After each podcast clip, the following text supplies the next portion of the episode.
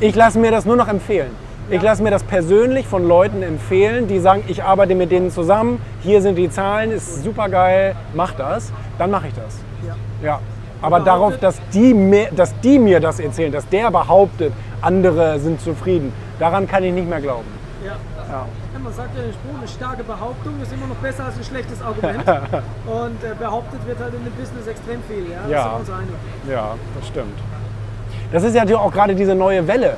Leute sind arbeitslos, denken, oh Mann, ich würde auch gerne mal reich sein. Dann kommt da irgend so ein Coach und sagt, du, wir bringen dir bei, wie du ein erfolgreicher Coach wirst.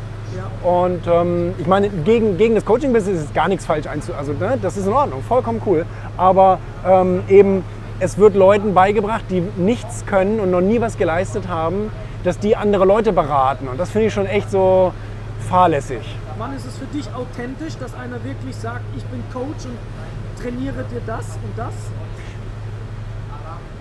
Naja, ich sag mal, Tenniscoaches sind auch oft keine Wimbledon-Sieger. Aber wenn das jemand ist, der, der sozusagen Beispiele von Menschen hat und die sagen, hey, ich wurde von ihm trainiert und der kann so gut meine Fähigkeiten triggern, dass ich es geschafft habe, diesen Pokal zu gewinnen, dann finde ich, das ist ein guter Coach.